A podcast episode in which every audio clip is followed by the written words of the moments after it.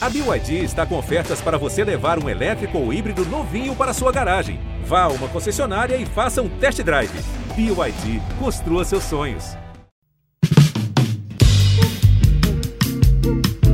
Alô, Pelô! Cadê o Elton? O Elton, que emoção! Esses negros maravilhosos. Foi Deus que quis! Mas tem o Lodum, sim. como, é, como, é que não, como é que não tem o Lodum? Salve, salve, meus amigos, minhas amigas, está no ar o Segue o Baba. Eu sou o Juan Melo e diria que hoje temos uma das edições mais espinhosas do nosso podcast. Vamos falar da polêmica chegada de Marcinho ao Bahia, também da contratação de Ricardo Goulart, que ficou até em segundo plano né, diante de tudo que aconteceu nos últimos dias. E claro, vamos falar do Vitória, que está a um fio de ser eliminado na primeira fase da Série C. Situação muito delicada para as próximas duas rodadas, as últimas rodadas da terceira divisão. Estou aqui com a dupla de Rafaéis mais estourada do Segue Baba, Rafael Santana e Rafael Teles. Sejam bem-vindos. Mando um salve logo para os amigos e uma pergunta, né? Se vocês trabalhassem em gestão de crise, por qual clube prefeririam começar? O Bahia, que está bem na Série B, mas contrata um jogador bastante contestado, ou um Vitória que corre risco de ser eliminado na primeira fase da Série C e acabar a temporada já em agosto? Curto e grosso, eu preferia, nesse momento, estar no Vitória. É complicada, a pergunta é complicada. Eu acho que eu preferia estar do outro lado do muro, eu acho que eu preferia estar no Bahia. Acho que a crise, uma crise institucional é mais fácil de ser resolvida do que a, uma crise em campo, né, que é o que o Vitória vem sofrendo aí também há bastante tempo. Mas é, é missão, missão espinhosa, como você falou, dos dois lados. Exatamente, vamos detalhar esses problemas. Não, não vamos detalhar, não. E, e, você? Você não vai responder? Você só vai jogar é, boa. o barril pra gente bem, aqui? Tudo bem, né? O Segue o Rafa é. começa assim, segue o Rafa, é, é, colocando o na parede. Mas vocês já explicaram, se o programa é o Segue o Rafa, por que o Juan vai opinar nesse caso? O Juan fica em cima é do Por isso mesmo que a gente coloca você na parede. Não, rapaz, não, não tem é, as duas situações complicadíssimas, mas como foi o Bahia que trouxe para si deliberadamente uma crise em um momento de, teoricamente, harmonia né, com o time B na Série B, eu acho que no Bahia está mais complicada essa situação de momento, assim, por conta disso. Mas vamos ver como é que esse, vai ser se desenrolar ao longo desta temporada, como é que vai ser a passagem do Marcinho no Bahia, que já chegou coberta de polêmica. E vamos começar justamente por ela, né? Explicando essa chegada do Marcinho ao Bahia, contratado esta semana, e que inclusive já está no bid, pode estrear neste sábado contra o CSA. Só querendo explicar para quem chegou agora, né? Quem não está entendendo muito bem todo o burburinho em volta da chegada do Marcinho. Eu vou tentar resumir aqui. O Marcinho é réu por ter atropelado e provocado a morte de dois professores no Rio de Janeiro em 2020 Alexandre Silva de Lima morreu no local e Maria Cristina José Soares chegou a ser hospitalizada em situação grave, mas não resistiu. Massinho assumiu que estava na direção do veículo e fugiu sem prestar socorro. Ele disse à época que temou, temeu ser linchado. Então, Massinho entrou em acordo civil com, com a família das vítimas, é, mas responde ao processo criminal que corre na justiça, neste momento em vias de ser sentenciado. É claro que ainda não há uma previsão de decisão em primeiro grau e que o Bahia se resguardou em caso de condenação do lateral por homicídio culposo quando não há intenção de matar. Pois bem, vamos falar, falando agora da parte desportiva. Né? O, Bahia, o Marcinho começou no Flamengo, na base do Flamengo, depois foi, foi para o Botafogo, quando ganhou notoriedade no cenário nacional, estreou na temporada 2016, foi campeão brasileiro sub-20 com o Eduardo Freeland, à época dirigente da base do Botafogo, e se firmou no profissional do Botafogo em 2018, chegou a ser convocado até para a seleção brasileira no ano seguinte por Tite. E em 2020 o lateral teve uma lesão no joelho direito, não ficou muito tempo nos gramados, praticamente toda a temporada fora de combate. Até que em 2021 ele seguiu para o Atlético Paranaense e se firmou como titular, justamente na campanha da conquista da Copa Sul-Americana e da vice, do vice-campeonato da Copa do Brasil. Fez 50 jo 54 jogos naquela temporada. Em 2022, porém, Marcinho perdeu espaço e foi afastado do clube paranaense em fevereiro, após cometer um pênalti na final da Recopa Sul-Americana contra o Palmeiras. Ele tinha contrato até o final de 2023, mas acabou entrando em acordo pela rescisão contratual. justamente de forma precoce, com apenas três partidas disputadas em 2022. Então, meus amigos, esse lateral chega diante dessa situação processual, com apenas três jogos em 2022, e encontra um clube que tem dois laterais direitos muito jovens, porém em baixa. Como é que vocês conseguem analisar tudo isso que aconteceu nos últimos dias, essa contratação polêmica do Marcinho? Tá, é, vamos lá. Eu acho que você começou muito bem, Juan, quando você falou que o, o Bahia acaba trazendo para si um ambiente caótico, né? Um ambiente de crise.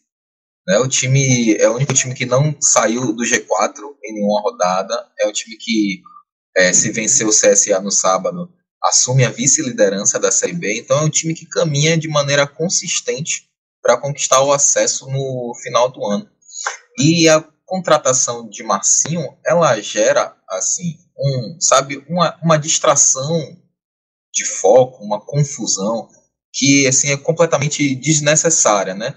É, a gente sabe que, de fato, as laterais do Bahia é, são carentes e precisa, é, de, precisam de reforços, né? A, a, direita conta com dois jogadores muito jovens, como você falou, que são o Borel e o, e o André.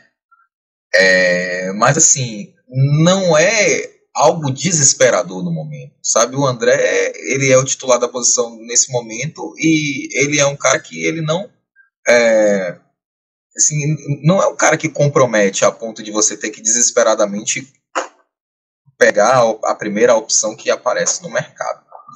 É, é, tecnicamente, eu acho que a contratação do Marcinho nesse momento nem se justifica, porque ele só fez três jogos na temporada, né? Ele concedeu entrevista coletiva na, na quarta-feira e falou que não está na sua plenitude física. Então é um jogador que foi afastado, como você falou também, do, do último clube pelo qual ele passou. E pronto, né? Essa é a parte técnica, né?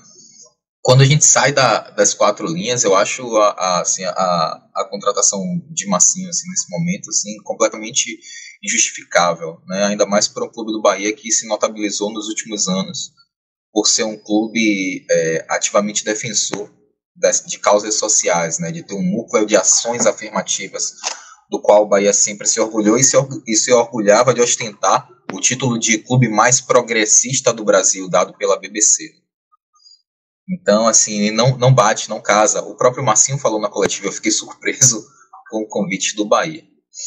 É, o, o, que o, o que uma... Rafa, a, a, justificativa é até essa, né? Ah, tanto do Freeland quanto do Massinho, o Bahia, por ser um clube progressista, está dando essa oportunidade de ressocialização. É, e aí eu acho que é, um, é uma, uma justificativa é, assim que, que soa, soa como piada, né? Para a mim soa como piada. É, eu acho que hoje em dia a, as pessoas têm as pessoas que né, é, cometem né, algum tipo né, de crime ou cometem um erro, elas gostam de apelar para a política do cancelamento, né? Ah, eu não quero ser vítima da política do cancelamento. Só que existe muito, uma coisa muito diferente entre política do cancelamento e prestação de contas, né? É, é, são coisas completamente diferentes. Né? Não existe política de cancelamento nesse caso. Né? É, é eu acho que é um cheio de agravantes, né? Porque assim, quando você é, atropela e você foge do local, você nega a ela o direito de, de, de ser salva, né? Tem estatísticas que mostram que quando você presta o socorro, a pessoa, a vítima, tem mais chances de sobreviver, né? É uma atitude covarde. Né? Então, assim, é, um, é, é, é, uma história que ela é cheia de agravantes, né? E agravantes negativos, assim, eu não consigo... A gente já discutiu aqui outras vezes, em, outras oportunidades, no caso do Wesley, Piontek, no caso do Jean, que o, o, o esporte, o futebol, não é local de ressocializar ninguém, porque o esporte é o espaço que projeta pessoas à idolatria, né? E idolatria de, de, de crianças e de, de, jovens em formação. Então, assim, o, o Bahia e o esporte não é lugar para ressocializar ninguém, né? E, então, enfim, para mim é muito grave, né? É, é muito grave essa contratação. É, assim, é, fico, fiquei extremamente chocado quando ela foi confirmada, assim, quando surgiu o rumor, né, você fala, não, o Bahia não vai fazer isso. A gente aqui discutia na redação, né, o Bahia não vai, o Bahia não vai fazer isso, é maluco, ó, não vai. Né, e aí as coisas foram tomando contornos que você no final das contas viu que de fato era verdade. É, então, assim, acabei me alongando né, um pouco na, na resposta, porque eu acho que não tem como você passar por esse tema sem, é, sem mergulhar nele, né? É, enfim, a, a, minha opinião sobre a contratação do, do Marcinho é essa. Só queria, assim, só mais, um, mais uma coisa, né? Eu, eu acho engraçado, né, a apresentação do, do Marcinho, até do Ricardo Goulart, né, na verdade, que o Eduardo Freire respondeu muito sobre o Marcinho, né, e aí ele fala o tempo todo sobre erro, né, ah, o menino de boa índole que cometeu um erro. É, é, erro é, assim, você no clube esquecer de registrar um atleta, sabe? Erro é, sei lá, você pagar de, esquecer de pagar a conta de luz e ter sua luz cortada. Né? Ele é acusado de cometer, é, de cometer, ele é, ele é acusado de homicídio culposo, né, com um agravante de ter fugido do local. Né? Eu acho que é importante a, a, a semântica ela é muito importante. Sim, é, é, é, ser acusado de homicídio culposo é diferente de cometer um erro. Tá? É, eu acho que essa palavra colocada dessa forma pelo, pelo Freeland e até na volta também, né, pelo, pelo Marcinho que acabou sendo apresentado, assim, a gente precisa deixar claro, assim, que sabe o, o que é erro, né? Assim, qualquer pessoa comete o erro, mas assim, há graus que são infinitamente diferentes, né? né? Especificamente nesse caso do Marcinho. É, é, só entrando nessa questão também, é curioso como, nesse caso, não só o Bahia, mas até outros clubes de futebol também, eles só querem ressocializar os jogadores, né? É, ah, o Bahia quer ressocializar, quer dar uma chance aí, uma segunda chance para Marcinho. Mas a gente não vê exemplos de ressocialização em outros setores do clube, né? É, o Bahia não contrata, sei lá, um porteiro, um, para qualquer outro setor, um, na rouparia, é, no departamento médico, em qualquer outro setor do clube, pessoas que também já tenham passado por isso, né? Pessoas que tenham cometido algum tipo de crime e que precisam, de fato, de um espaço, de uma ressocialização. Ela nunca vem nesses outros setores. É, só vem no campo e na bola. Só vem onde o clube imagina que ele pode tirar algum proveito dessa ressocialização. É, isso acaba pegando um pouco, né? É, fica, fica no mínimo estranho. E assim como foi estranho toda a situação que o Bahia, a, como o Bahia conduziu e como continua conduzindo, né? O Marcinho foi apresentado hoje, quarta-feira, mas até um pouco antes da apresentação dele, as redes sociais do Bahia, por exemplo, não tinha lá um anúncio da contratação dele. Né? Ele foi, foi anunciado em um vídeo é, que, o, que o clube divulgou ali do Finlândia falando dele e do Gustavo Goulart. Logo depois do vídeo, no Instagram do Bahia tinha lá a imagem de Gustavo Goulart, reforço contratado, mas não tinha imagem de Marcinho. Então é como se o próprio Bahia, o Bahia sabe a besteira que ele está fazendo, né? O Bahia sabe que isso não combina com o que o Bahia construiu nos últimos anos. Então parece que o próprio Bahia ele está envergonhado do que ele está fazendo, mas ele está fazendo mesmo assim. Ele falou, pô, não tá, não tá legal, mas eu vou fazer mesmo assim, porque, por quê, né? Eu ia falar assim, porque eu preciso fazer, mas por que que precisa fazer? Assim, nem como vocês falaram, nem tecnicamente é, é uma tem uma justificativa forte ali para trazer Marcinho. Um, nunca foi um grande lateral direito, assim, destacável, né? Nesse ano só fez três jogos, foi afastado do Atlético Paranaense porque cometeu erros ali, não vinha jogando bem. Então é uma contratação muito estranha, mas que claramente tem ali não só um dedo, mas a mão inteira de Eduardo Freeland. No vídeo que ele anuncia Marcinho, ele mesmo fala sobre isso. Ele fala que ele tem a chave do departamento de futebol do Bahia. Ele fala que ele trabalhou com Marcinho, que ele conhece Marcinho. Então é ele que está bancando a chegada de Marcinho, como já foi ele que bancou a demissão de Guto Ferreira há, há alguns meses atrás. É, acho que o Bahia está indo numa, num caminho perigoso ao entregar um clube que levou tanto tempo para construir essa imagem né, de clube progressista, de clube mais progressista do Brasil, e o Bahia está entregando esse clube na mão de uma pessoa que não participou dessa construção, na mão de uma pessoa que não conhece o Bahia, na mão de uma pessoa que não sabe o que é o Bahia. É, e isso pode causar sérios danos à imagem do Bahia. Acho que é um movimento muito perigoso que o Bahia está fazendo assim só para se garantir no futebol, sabe? É, é arriscado. Eu tenho a impressão que as pessoas acham que isso é uma questão momentânea, né? Que as pessoas não vão esquecer daqui a pouco o que aconteceu. Eu acho que isso vai ficar para o futuro, vai ficar marcado na próxima campanha é, que o Bahia for fazer. Campanhas estas desse, é, é, que foram tão elogiáveis há algum tempo, mas que sumiram, né? Nos últimos, nos últimos anos, sumiram essas campanhas que eram tão destacáveis do Bahia. Eu acho que isso vai ficar marcado, essa, essa contratação do, Mar, do Marcinho para o futuro do clube. Rafa, eu queria até lembrar. É, eu acho até, Ru, só te interrompendo, eu acho até que já está marcado. A gente viu recentemente, também teve um outro caso muito parecido de atropelamento que terminou em morte, que foi do zagueiro Renan, do Palmeiras, né? E ele foi afastado. O Palmeiras, afastado não, ele, ele teve um, o contrato rescindido pelo Palmeiras. E nas redes sociais, lá na publicação, a gente vê os torcedores comentando assim: ó, oh, é, interessa ao Bahia, vai ser anunciado, vai ser anunciado pelo Bahia, próximo reforço do Bahia. Então assim, a imagem do Bahia já está um pouco rachada e já, tá tendo, já, já está sendo associada a esse novo cenário. Gente, não dá ideia não, hein? É, é, é, pois é, e dirigentes vão, vêm, passam, né? O clube fica, né? É, e uma coisa, Rafa, que eu tava, ia até dizer antes, que você foi muito bem quando você até publicou no Twitter, que o Bahia, é, a forma que o Fernando anuncia a chegada do Marcinho, né? Se, como até o Teles falou, né, dizendo que tem a chave do departamento de futebol do clube, assumindo toda a responsabilidade. Acho que você foi feliz na sua colocação dizer que isso não isenta o Guilherme Berintani e o Vitor Ferraz de responsabilidade sobre essa contratação, né? Porque isso diz muito mais até sobre a responsabilidade deles em deixar tudo isso acontecer.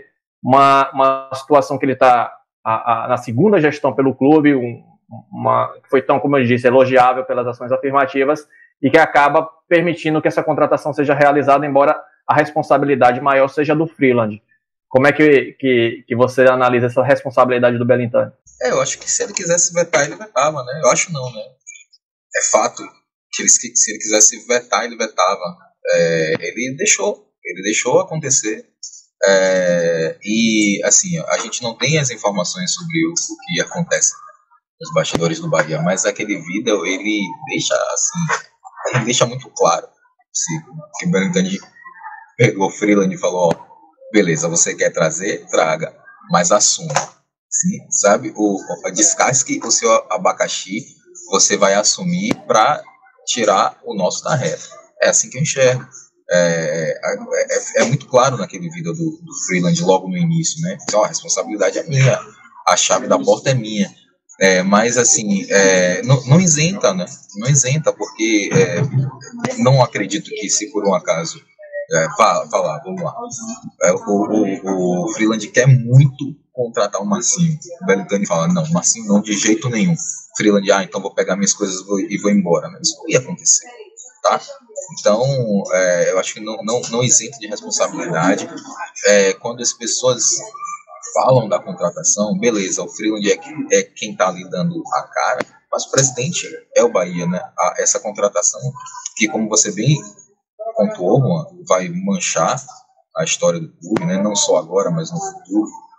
É, essa contratação acontece na gestão do Guilherme Bellintani, né? Então, assim, para mim não isenta de maneira nem é uma tentativa. Ele tentou se isentar, mas ele não consegue. Prova disso é só você entrar nas redes sociais, é só você entrar no Twitter, você entrar no Instagram, que você vai ver todo mundo. É, todo mundo não, né? Você vai ver uma parcela enorme da torcida do Bahia, além de fazendo a crítica, associando, né? né? Colocando nos seus respectivos lugares, né? As responsabilidades nos seus respectivos lugares. O torcedor não, o torcedor não é idiota, né?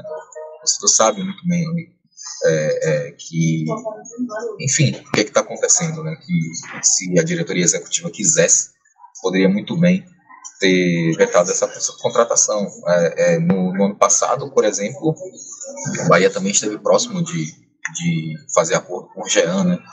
Que teve toda aquela questão da agressão a, a, a ex-companheira na frente das filhas. E quando o Belintani deu falou sobre o caso, ele também se esquivou, né? Ele não, não disse não, não condenou, ele falou, ó, quem julga é a justiça e tal. Ele também sabe, meio que saiu ali pela, pela tangente, né? Então, assim, é, é meio que uma evolução, sabe? É meio que é como se aquele, aquele Bahia das causas sociais não existisse mais, pra, na minha opinião. Assim, né? eu, outro tweet que eu fiz foi esse, né? Que é, a, a, o núcleo de ações afirmativas já estava morto há muito tempo, só faltava enterrar. E eu acho que é, o tiro de misericórdia já foi dada, como disse um, um amigo aqui na redação. É, e além pois de é. mostrar, além de deixar claro isso assim que não deu certo, o Benintani não conseguiu se esquivar, acho que mostra um pouco também a, a, força dele, no caso, a fraqueza dele diante dessa tomada de decisão do futebol, né? Ele, se é que existia uma quebra de braço, ele perdeu a segunda consecutiva para o Freeland, porque a gente relembra aqui a saída de Guto Ferreira, Belintani era a favor da manutenção, Belintani não era a favor da demissão de Guto mas era o desejo de Freeland, ele perdeu essa quebra de braço, a decisão de Freeland foi a que valeu. E agora é a mesma coisa. A gente imagina que Belintani, por tudo que aconteceu nos últimos anos, também não seria, também não era a favor da contratação de Marcinho. Mas mais uma vez ficou imposta a decisão de Freeland. Então, se é que houve debate, se é que houve quebra de braço, o presidente do Bahia perdeu as duas. E aí já fica estranho, né? O presidente do Bahia perder dois do embate para um diretor de futebol, que é ele que contrata, é ele que demite. Né? Então, assim, pelo jeito, realmente o Freeland tem a chave do departamento de futebol do Bahia. E quem manda desmanda ali é ele, Belintani, só obedece. Só assina, né? E até já é, é curioso, né? Porque tudo que aconteceu foi no mesmo dia que o Bahia anunciou, na minha opinião, a principal contratação da temporada, né? O Ricardo Goulart, que ficou totalmente ofuscado com esse anúncio, com, com, juntamente com o Massinha, claro, uma tentativa clara de tentar diminuir o, o, o, as críticas sobre a contratação do, do Massinho, por mais que o, que o Finlândia diga que foi uma questão documental, a demora em anunciar o Massinho, mas isso de fato para mim, a ideia era sempre anunciar os dois juntos, que acabou acontecendo. E ofuscou o Ricardo Goulart. O Teles até pode dizer até um pouco depois do bastidor, porque assim, a gente entrou em contato com o representante do Ricardo Goulart, que escreveu para a gente assim, pô, não dá para separar as matérias não do anúncio do Ricardo Goulart e do anúncio do Marcinho, porque está vendo muita, muita crítica negativa em relação ao Goulart por estar na mesma matéria do anúncio do Marcinho. É claro que a gente não pôde fazer isso porque o anúncio foi conjunto. Então, só para vocês terem ideia do quanto uma coisa acabou impactando na outra. E o Ricardo Goulart chega ao Bahia, 31 anos, passagem pelo Santos, 30 jogos, uma passagem em baixa pelo Santos, uma passagem que ele disse até em entrevista que o, o técnico, né, o Fabian Bustos, não respeitou a história dele, enfim, que ele acreditava que poderia ter feito muito mais, jogou fora de posição, disse que prefere jogar com meia atrás do atacante, é, enfim, não deu certo. Espera-se que ele seja o Ricardo Goulart de, sei lá, temporada 2013, 2014, talvez é muito, muito, tá muito longe, né? Muito longe, 2013 e 2014, quando ele foi bicampeão brasileiro pelo Cruzeiro. Talvez pelo início do, da, da, da passagem dele pela China, porque depois ele veio para o Palmeiras e já não conseguia repetir aquele rendimento do Cruzeiro, né? Se machucou, claro, depois voltou para a China, depois em 2022 veio para o Santos, fez 30 jogos, a maioria titular, tá? 22 partidas. Queria saber de, de você, Teles, como é que você analisa essa chegada do Goulart ao Bahia, já correndo para encerrar essa parte do Bahia da inicial vitória? É, o, aquele Goulart de 13 e 14, que inclusive 14 foi eleito o melhor jogador do Campeonato Brasileiro, realmente vai ser difícil de reproduzir, né? Já se vão quase 10 anos. Mas o Goulart que jogou no Palmeiras em 2019 já é, ainda era um ótimo Goulart e já vai ser ótimo para o Bahia. Foi um jogador, ele só conseguiu fazer 12 partidas porque ele se lesionou, né? Na 12 partida, mas foram 12 partidas muito intensas. Ele fez quatro gols, ele deu três assistências. Só aí já é mais do que o que ele fez em 30 jogos pelo Cruzeiro nesse ano, né? Então aquele Ricardo lá é um Ricardo lá que pode ajudar muito o Bahia. É um jogador experiente, é um jogador. Foi? É isso, que, pelo que ele fez no Santos, e é um jogador que agora pode ajudar muito o Bahia. É um jogador que conhece a Série B, já foi campeão da Série B, inclusive trabalhando com o Anderson, né? Então ele pode ser, pode ajudar o Bahia nesse momento inicial de subida e para os próximos anos. Foi um jogador que foi destaque no Campeonato Brasileiro por dois anos, foi um jogador que foi um super goleador no, no futebol chinês, né? Não foi um desses jogadores que foi para lá só para ganhar dinheiro. Com certeza ele ganhou muito dinheiro, né? Feliz por ele. Mas ele também fez muito gol. Ele jogou muita bola. E ele tem bola para ajudar o Bahia, ele tem experiência para ajudar o Bahia, né? É um jogador acostumado a grandes jogos, acostumado a grandes clubes. É, você estava falando aí um pouco da apuração que a gente estava fazendo com os representantes dele.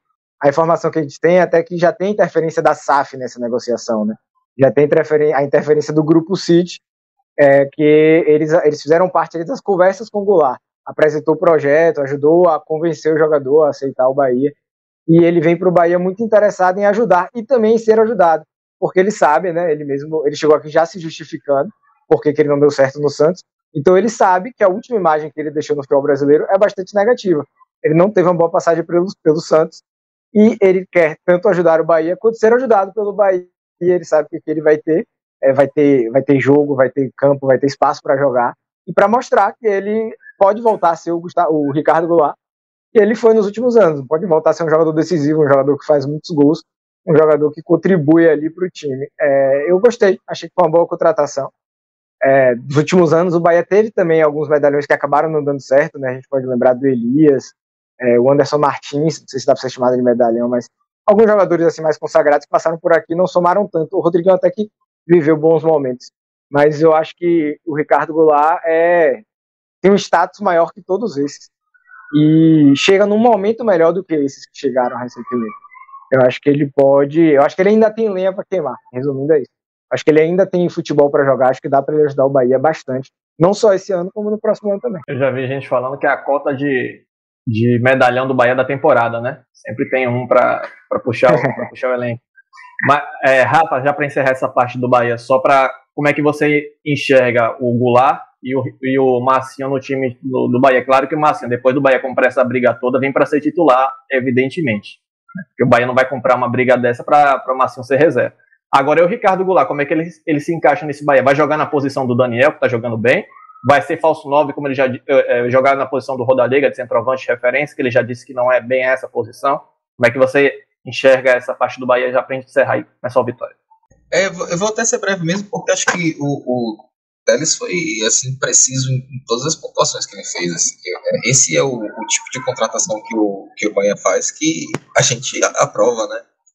É, parecido até com, com, a, com, a, com a contratação de Copete, guardando as devidas é, proporções, né? Porque o Copete não está no nível do Ricardo Goulart, mas ele fez uma, uma ótima Série B pelo Havaí no ano passado, né? Então é muito próximo. Quando você tem um jogador que é, performou em alta qualidade né, há um ano, então você já olha essa contratação com, com bons olhos, né? Então é, é o perfil de contratação que eu acho interessante, vai agregar, além de qualidade, vai agregar experiência para esse time, porque numa, numa segundo, no segundo turno de Série B isso é muito importante. É, eu vejo, assim, acho que o Anderson tem, tem boas opções ali pro, o Goulart. É, acho que assim o Anderson só vai precisar tomar cuidado para não montar o mesmo esquema e escalar o Goulart do mesmo jeito que ele era escalado no Santos, porque a gente já viu que dá problema, né? É, não desrespeitar a história dele, né? Desrespeitar a história é, dele. Pois é. é. Mas eu acho que assim tem, tem boas opções, né? O, o, o Goulart sempre se jogou como meio atacante, né? Jogava pelos lados. Hoje eu acho que ele não tem mais aquela intensidade para jogar pelos lados, então vai precisar é, jogar ali por trás do, do atacante principal, não sei, talvez num esquema sem, um, sem aquele nove fixo também ele possa circular um pouco.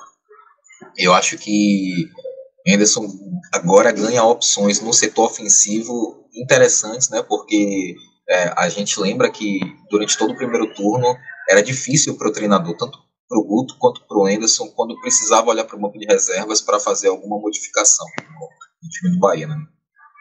Então, eu acho que agora o Bahia tem um, um setor ofensivo mais encorpado. É, a contratação do, do, Ricardo Goulart, eu acho que é, é, muito, muito, muito interessante. Pois é, vamos acompanhar essas contratações do Bahia e seguir agora para falar do Vitória, que enfrenta o Mirassol neste domingo, pela penúltima rodada da primeira fase da Série C. A situação do Vitória, como já dissemos, é muito delicada. Se você vencer as duas últimas partidas, a, o Departamento de Matemática da Universidade Federal de Minas Gerais dá como 97% de chance de se classificar. Então, o principal do Vitória é vencer essas duas partidas, e aí, se não conseguir vencer uma das duas, empatar uma das duas, a situação fica muito complicada. O time está a dois pontos do G8. Queria saber de vocês como analisam essa situação, porque não é só vencer. É vencer o líder dentro de casa, na penúltima rodada, portanto, você está pressionado, precisa desesperadamente do resultado, o empate não serve, e sabendo que se você perder para o Mirassol, e na partida entre Remo e Aparecidense sair vencedor, o Vitória já não tem chance nenhuma de avançar para a segunda fase da Série C e a temporada acaba em agosto. Como é que dá para enxergar esse, dá para enxergar algum otimismo nesse, nesse cenário? Porque eu não consigo ver, porque é uma, uma, uma situação muito delicada. É claro que se vencer o Mirassol, tem o Brasil de Pelotas em casa, o lanterna da, da Série C fica mais tranquilo, mas vencer o Mirassol que é o mais complicado, na minha opinião. Como é que vocês analisam é, isso? É, só para ficar claro aqui, né, você falou que é jogar contra o líder dentro de casa. Essa casa é a do líder, tá? Para o torcedor não achar que é a casa do Vitória. Não, não, é lá em Mirassol mesmo. Jogo duríssimo o Vitória tem pela frente. Até o Mirassol já está classificado, mas a gente pode concordar que não tem essa de o Mirassol vai tirar o pé por já estar classificado, né? O Mirassol tem a chance de eliminar o maior time da, da Série C desse ano. Então, eu, é, não espere vida fácil lá, não espere Mirassol aliviando, poupando, jogando leve porque já está classificado, porque para o Mirassol é uma grande oportunidade de tirar o Vitória aí do mata-mata da Série C, tirar o Vitória da disputa por uma das quatro vagas. Então acho que o Mirassol vai vir com o pé no acelerador. É, eu vou ser bem sincero, já falei isso aqui em outros, em outras edições do Segue o Baba. Hum, é, não, não consigo acreditar, não consigo ver essa reação do Vitória. Eu acho, na verdade, que o Vitória já está eliminado há muito tempo, né? apesar da matemática ainda dar alguma chance. É, o João Bussa ele estreia no Vitória contra o Alto, jogando fora de casa, ele empata em 1 a 1 é, Se eu não me engano, é o jogo da 12 rodada. Aquela rodada ali termina com o Vitória com 2% de chance de classificação. 2%. Depois daquilo, ele até conseguiu emendar uma sequência e se aproximou do G8 ali. Mas quando a gente pensa que o time tinha 2% de chance de classificação, a gente tem que imaginar um cenário perfeito, né? Uma campanha perfeita para o time se classificar.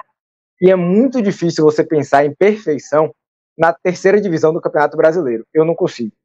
Tanto não consigo imaginar isso, como isso não aconteceu. O Vitória não fez a campanha perfeita. Ele recebeu o ABC em casa, ele não conseguiu vencer, ele empatou, ele voltou a se complicar. E, e é isso, então. O Vitória continua precisando de uma perfeição e dificilmente vai vir nas próximas rodadas.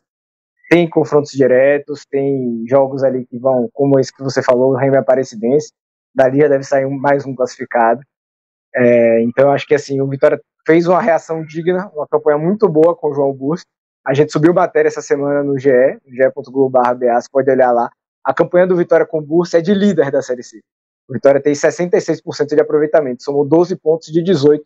É a mesma campanha que o Mirassol fez até agora no campeonato, né? Só que o Vitória fez isso em seis jogos e o Mirassol fez isso em 17, 16, porque tem um jogamento. É, então o Vitória fez isso tarde demais.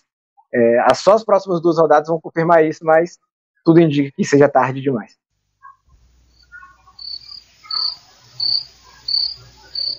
Rafael Santana com certeza é mais otimista. é, Desculpe meu, meu sincericídio aqui. Aqui como nós chegamos, né? É, é, é, a edição que eu sou mais otimista. É, eu acho que é, Rafael Teles ele tá encarnando o papel do Pedro aqui, né? Que é sempre o rabugento. é, mas, mas é verdade, né? A, a, própria matemática diz que a situação do Vitória é muito complicada, 11,6% de chance de classificação, né? Quando você faz um recorte dos times que hoje brigam, né, pelo, pelo G8, né, você tem dois já matematicamente classificados, né, os dois primeiros colocados, depois um, um pelotão ali com quatro que tem mais de 90% de chances de classificação e o sétimo colocado que tem mais de 80% de chances de classificação. Então, se você fizer uma análise assim, fria, racional, resta uma vaga. É uma vaga que está sendo disputada por quatro times ali, né? Porque depois do Vitória, é, é, o, o, próximo time tem 2% de chances de classificação. Né? Se o Vitória já tem poucas chances, imagine, é, não lembro se é o São José, que tem 2% de chances de classificação. Então a matemática mostra que a situação do Vitória é, é extremamente difícil, complicada. É óbvio que eu, eu, eu acho que assim, é, é, preciso manter a esperança mesmo, tanto da parte da torcida quanto da parte dos jogadores. É preciso acreditar enquanto houver, enquanto houver chances. Né? Aquele clichê do 1% de chance e 99% de fé tem que valer. Não tem jeito. É, é, o, é o, são os dois jogos do Vitória no ano. Se a gente se acabar, se, se Vitória não classificar, acabou. é agosto, acabou o calendário, calendário do Vitória. Vitória vai jogar a Série C no ano que vem de novo. Então, assim, nesses dois últimos jogos, assim, tem que ser apelar para tudo, tudo aquilo que você acredita. É, agora é, é, é, difícil, é complicado. Agora, enfim, eu vou só voltar a bola para você, mas antes é, é, eu, eu vi ouvi, na verdade, de mais de um torcedor do Vitória, né?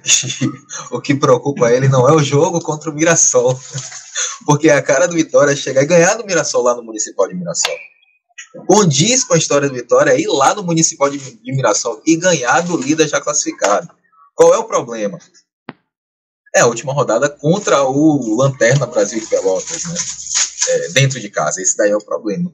Mas assim, um jogo de cada vez, né? Um passo de cada vez é, espero muito que Vitória consiga é, sair de lá do Municipal de Marassol com, com os três pontos. O, o Teres até pode até dizer com mais propriedade porque ele escreveu a matéria, mas se o Vitória tivesse uma campanha em casa minimamente melhor, estaria numa situação muito mais confortável. Então, isso ajuda a entender um pouco o que o torcedor falou e um pouco da insegurança que ele tem sobre uma partida contra o Lanterna no Vitória, que conta também um pouco do histórico do Vitória, né?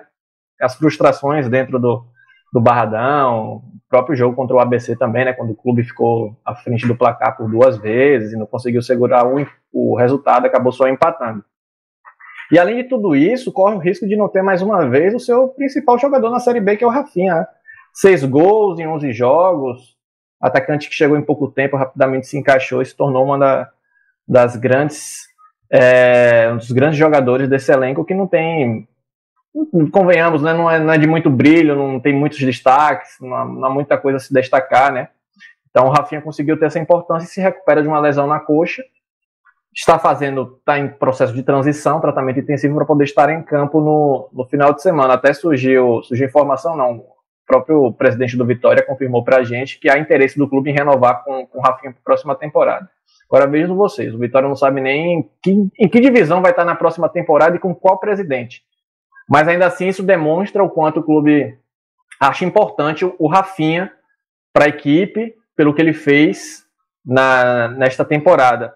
Já para encerrar o, o, podcast, vocês renovariam com o Rafinha? Acho que também já é bom pensar nessa no ano que vem com, com esse tipo de jogador que já se encaixou na equipe? É, a Rafinha é dependência, né? Ele, ele chegou tarde, ele não estava no Vitória desde o começo da Série C. É, então, dos, das seis vitórias que o, que o Vitória tem, em cinco ele estava em campo, né? Só, só uma partida o Vitória venceu sem Rafinha. É difícil, você deu bem o cenário político do Vitória aí é conturbado, né? É, em que cenário o Vitória vai renovar com ele, né? Vai renovar com o salário que ele tem agora? Ele provavelmente vai pedir um. Ele, ele mostrou um valor, né? Então provavelmente ele vai pedir um salário maior. Esse salário maior condiz com o Vitória na Série C, o Vitória vai apostar tudo que vai subir. É, fica complicado. Quem vai ser o presidente do Vitória? Né? O Vitória vai ter eleições. É, e ao mesmo tempo, o Vitória pode perder o jogador que mostrou algum valor e pode ter concorrência de outros clubes, né? Fica um cenário. Eu vou ficar em cima do muro dessa vez aí. Não sei se, se é melhor o melhor caminho é, despejar um dinheiro que o Vitória não sabe se vai ter em cima de um jogador. Né? Pode isso, Rafael Santana? Ficar em cima do muro? Não pode não, né? Mas vamos aliviar, porque ele já passou aquele sincericídio aqui, aquele cartão sincericídio aqui, alguns minutos, então, beleza, vamos deixar passar. E, eu acho que vale muito a pena renovar, tá? É, até, a, até o jogo passado, o jogo contra o ABC 2x2, o Vitória tinha 14 gols na Série C e Rafinha era responsável por quase a metade, né? 6 gols. Isso mostra, se você é responsável por quase 50% dos gols do time, sendo que ele chegou depois, mostra que ele de, de fato está ali no, numa, numa prateleira acima, né? você pensando nesse elenco do Vitória. Agora eu acho que seria interessante também o Vitória já garantir a renovação do, do João Bussi, né, se possível. Porque eu acho que o que aconteceu na temporada passada deve servir de lição para o Vitória. Porque o Vitória terminou o ano rebaixado, beleza, ok. Mas o Wagner Lopes, não sei se vocês concordam, de todos os treinadores que passaram por aqui na temporada passada, ele foi o que melhor encontrou soluções para aquela equipe, melhor conseguiu ali contornar aquele vestiário conturbado do Vitória, né? É, politicamente, administrativamente, conseguiu tirar daquele, daquele grupo ali, né? Alguma coisa dentro de campo.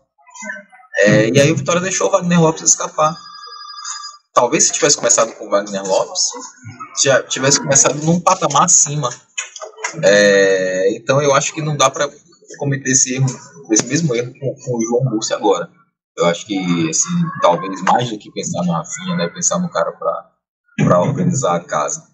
Pois é, e até a situação do Bussi quebra algumas coisas que, que, se falam sobre o elenco do Vitória, né? Porque o elenco é fraco, o elenco é isso, o elenco é aquilo, mas o elenco com o Bussi, que foi basicamente o elenco do Fabiano Soares anteriormente, conseguiu reagir e independente do que aconteça no final de semana, até com a queda precoce na Série C, mostra que com um pouco mais de tempo, com, se o Bus tivesse chegado antes, o Vitória provavelmente estaria numa, numa posição melhor na tabela de classificação.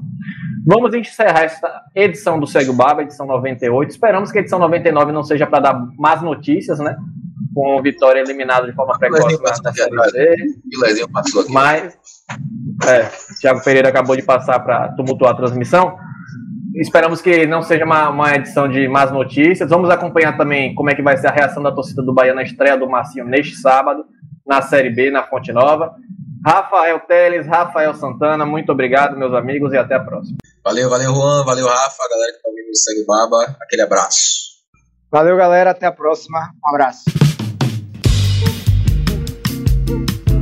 Alô, Pelô! Cadê o Edson? Edson, que emoção!